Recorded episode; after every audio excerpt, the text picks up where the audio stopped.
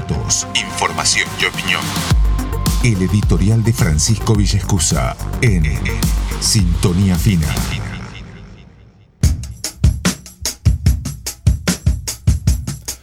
Bueno, el pasado domingo, sin lugar a dudas, se dio una holgada victoria del pasaglismo en San Nicolás. Eh, Carlos Cápara, ¿no? encabezando la lista de Manuel Pasagli en estas elecciones legislativas, se impuso con el 48% de los votos contra el 29% de la lista encabezada por Cecilia Comerio en el frente de todos. Sacó Capra y toda la lista del pasaglismo, sacaron 41.200 votos, también teniendo al radicalismo en sus filas. Mientras que el peronismo se tuvo que conformar con un segundo lugar con tan solo 25.310 votos. Es decir, aproximadamente 15.000, 16.000 votos de diferencia entre lo que sacó Carlos Capra, el pasaglismo, y lo que sacó el Frente de Todos. Muchas veces se trata de instalar la idea de que eh, el votante se equivoca. No, se analizan los resultados de las elecciones cargando la culpa sobre el votante. El votante vota mal. El elector, el ciudadano, elige mal. Yo particularmente no estoy de acuerdo con esa lectura, porque si partimos entonces de la base de que los ciudadanos, en este caso los nicolenios, votamos mal, estamos abriendo la puerta a que otra persona elija por nosotros. Si votamos mal, bueno, que venga alguien entonces que lo haga bien y que elija por nosotros. Creo que no es sano para la democracia crear esas situaciones donde alguien vota mal. Sí, después uno históricamente puede hacer un repaso de cómo cada uno de los gobiernos que nos gobernaron en la ciudad, en la provincia, en el país, afectaron nuestras vidas, si nos favorecieron o no. Pero no creo que haya que cargar las culpas sobre que los ciudadanos votan bien o mal, porque creo que tampoco nadie puede pararse en un pedestal para decir si la voluntad popular está errada o no está errada. Y repito, no creo entonces que el votante se equivoque y no creo tampoco que el nicoleño se equivoque cuando va a las urnas. En todo caso, expresa algo que aquellos que están en la oposición deberían saber leer para el día de mañana poder superar ¿no? al pasagrismo. Sin lugar a dudas, el nicoleño elige entre las ofertas también que tiene. Cuando entra al cuarto oscuro, encuentra en este caso siete listas, ¿no? que principalmente se dirimen entre el oficialismo local en el pasaglismo y una oposición más marcada en el peronismo. Sabemos que hay otras ofertas eh, opositoras, pero el peronismo sigue concentrando en San Nicolás la principal fuerza opositora a Manuel Pasaglia. Debería saber leer entonces la oposición, los dirigentes de la oposición, deberían saber leer qué vio el pasaglismo en la ciudadanía, en nicoleña y qué supo construir para contar, luego de 10 años en el poder que va a cumplir en diciembre, con un apoyo semejante, repito, 41.000 votos, 48% de la población que votó al pasaglismo en estas elecciones. Sin lugar a dudas, la principal victoria que tuvo el pasaglismo desde los discursivos, desde lo narrativo, ha sido destinar el 50% del presupuesto en obra pública, una obra pública muy visible, como es embellecimiento de plazas, de parques, como fue en su momento también el pavimento, ¿no? En eso de continuar esta política de Estado de obra pública en, en San Nicolás. Que sin lugar a dudas era algo, una deuda pendiente que tenía nuestra ciudad, luego de años en los cuales los espacios públicos no eran prioridad. Porque bueno, eran prioridad quizás otras cosas, cloacas, agua potable, gas. Era una ciudad, la de San Nicolás al inicio de 2000, muy, muy retrasada en el avance de la obra pública. En eso supo ver algo el pasailismo que nadie había visto, se hizo fuerte, entonces bueno, se crea ¿no? ese discurso de que la ciudad está más linda y de que nos podemos sentir orgullosos de ser nicoleños. La principal eh, decisión que toma la oposición durante la campaña es no confrontar contra el pasailismo, lo habrán podido sentir ustedes percibir, tratar de instalar una agenda propia, decía la oposición. Entonces, por ejemplo, la oposición no supo poner arriba de la mesa, y cuando digo arriba de la mesa no digo en una charla que pueden tener acá en, Nova o en cualquier medio, sino realmente que se ponga en campaña, en los spots, en los discursos. No supo poner cuestiones como la falta de transparencia, no supo poner en agenda cuestiones como la corrupción lineal que tiene esta gestión, la corrupción lineal que tiene esta gestión. No supo poner en agenda la inconstitucionalidad de las tasas, cómo resolverlo. Entonces fue en definitiva una gestión que está bien, decidió decir, en una posición que decidió decir, no vamos a, enfrentar al pasalismo porque es un pasalismo ganador, entonces no lo vamos a enfrentar, esto repito, en el pensamiento de la oposición, porque yo necesito el voto también del pasaguista, pasaguista por ejemplo del centro, y si yo lo enfrento, quizás lo pierda ese votante, entonces lo voy a ir a seducir de otra manera. Y ahí estuvo el principal problema. No hubo seducción, ¿por qué? Porque no se le propuso a la ciudadanía una alternativa concreta y certera de que otra ciudad, otro San Nicolás, es posible. No se dijo a los nicoleños cómo se puede resolver el tema de las tasas. No se dijo a los nicoleños cómo se puede exigir más transparencia al gobierno municipal. No se le expresó a los nicoleños qué ciudad realmente se quiere. Y en esto incluso se le da también de comer al discurso que emana del riñón duro del pasaglismo de que la ciudad solamente puede elegir entre hacer obra pública o invertir en salud, educación, seguridad. Entonces esta gestión lo que dice es, nosotros solamente invertimos en obra pública. No invertimos ni en salud, ni en educación, ni en seguridad. Tenemos que elegir una de las dos cuestiones. Los que estaban antes capaz invertían en educación, en salud, pero nadie, nadie invertían en obra pública.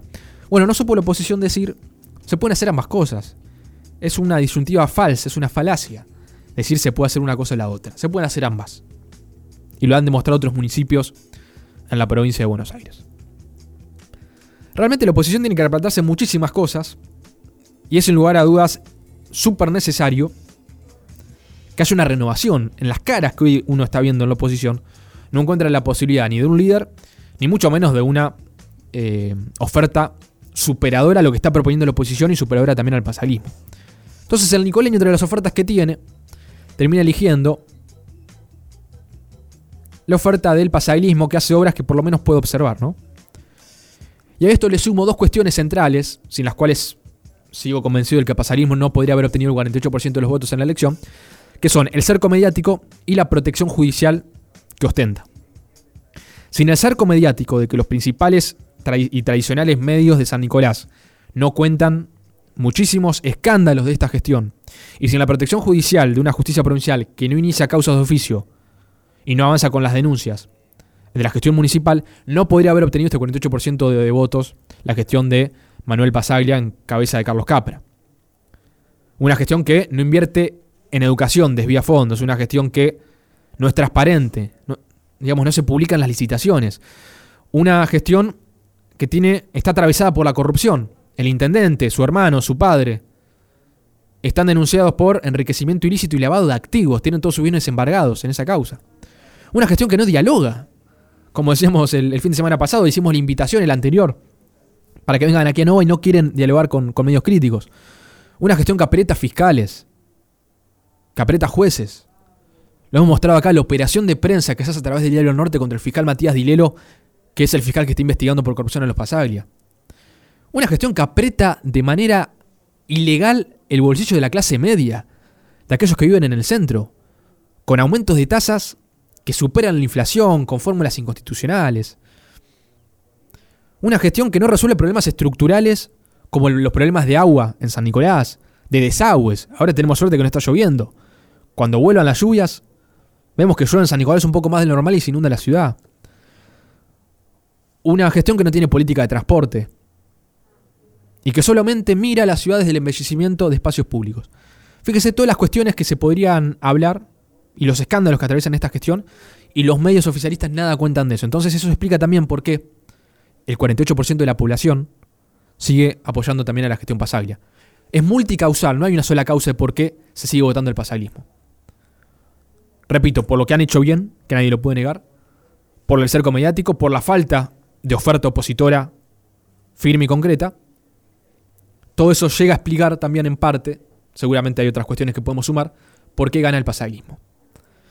Sin lugar a dudas, lo que a uno le preocupa de, esta gran victoria que tuvo la gestión de Manuel Pasaglia en San Nicolás es eh, lo que puede pasar de aquí en adelante. Uno ya empezaba a percibir de este lado, del lado del periodismo, un ambiente enrarecido, ¿no? un ambiente temeroso de lo que puede llegar a pasar con un gobierno que ya ha demostrado que no tiene límites y que además menos uno piensa puede llegar a tener contando ahora con esta mayoría y con este gran respaldo que le dio la población nicoleña. El domingo pasado festejaron los amigos del poder, aquellos que viven en su microclima, ¿no? Que viven en su microclima con el dinero público de todos nosotros. Hemos hablado ya, ¿no? De aquellos periodistas que, que trabajan en medios y facturan directamente al municipio, o aquellos también que se quedaron con viáticos del puerto, ¿no? que ahora tienen que devolver. Algunos 4 millones de pesos gastaron en viáticos. Y uno los ve tomando café tranquilos en, en la Plaza Mitre.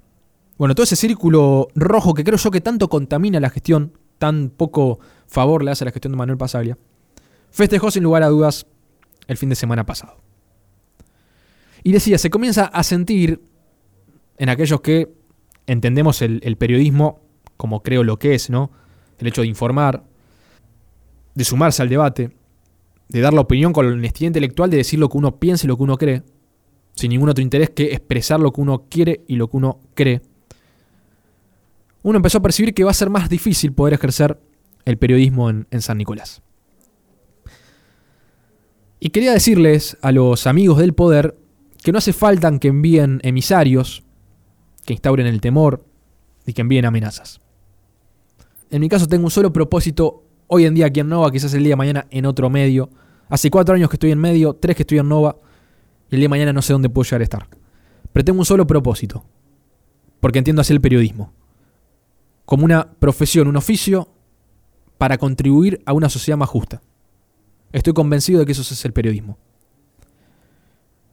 Así que a pesar de que envíen emisarios, a pesar de recibir aprietes y lo que sea, acá voy a seguir estando para preguntar lo que otros no preguntan y sobre todo para cuestionar lo que otros no cuestionan.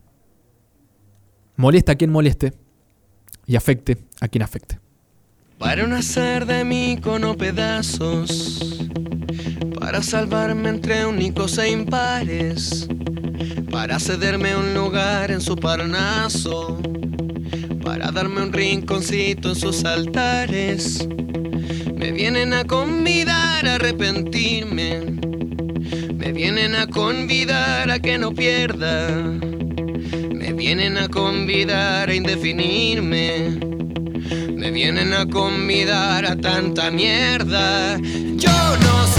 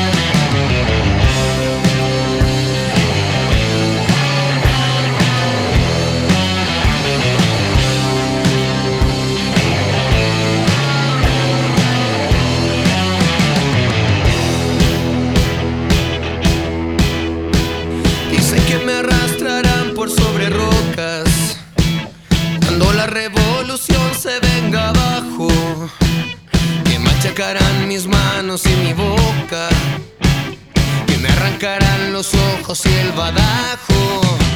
¿Será que la necedad parió conmigo?